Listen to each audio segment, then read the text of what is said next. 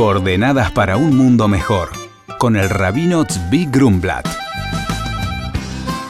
Este programa está dedicado a la eterna memoria del Rebe de Lubavitch, Sichron Tzadik Bakadosh Libraha, cuyo aniversario de elevación de su alma a las esferas celestiales fue ayer, 3 de Tammuz.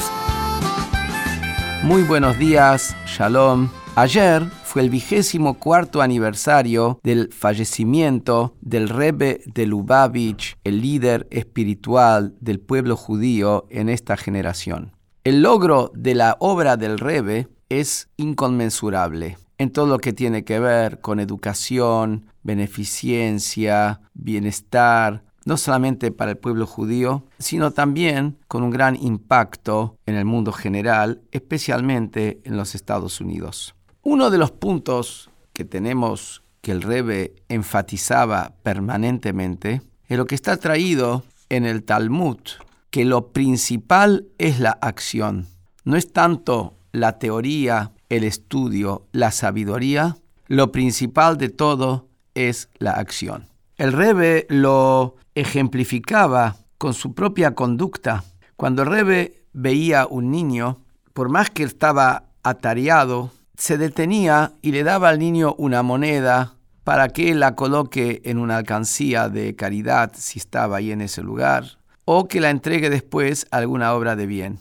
O sea, el Rebe iba a la acción concreta con un niño, sea quien sea, que esté por ahí, y más allá de todo su gran programa, su gran agenda, su gran labor, que estaba tan, tan ocupado, que a veces ni siquiera recibía a grandes políticos a reuniones, pero tenía para esa acción con un niño. Y en esto tenemos nosotros dos conceptos. Uno, el concepto del valor de la acción en sí mismo, y el otro, el valor de una sola acción. Ambas cosas son importantes destacar. Primero, vivimos en un mundo donde desgraciadamente estamos llenos de buenas intenciones, estamos llenos de grandes planes, estamos llenos de grandes congresos, se invierten recursos extraordinarios en tiempo, en dinero, en capacidad humana para hacer análisis de cómo mejorar la educación, cómo mejorar la situación de la pobreza y similares. Pero tenemos que ver cuáles son los resultados, cuánto de todo eso se aplica y se lleva a la acción concreta. Y acá decimos que el camino que nos marca la Torah es lo principal es la acción. El objetivo es la acción. ¿Qué es lo que te sacamos como resultado? Y en segundo lugar, el valor de una acción sola, que muchas veces también tendemos a pensar que para que valgan las cosas tiene que haber trabajos gigantescos, extraordinarios, y esto nos marca, y el rebe lo enfatizaba permanentemente, una sola acción y como lo describía a través de lo que dice Maimónides, de que el mundo y la persona se compara a una balanza que está equilibrada. Lo que pongas en la balanza va a inclinar la balanza hacia un lado o hacia el otro.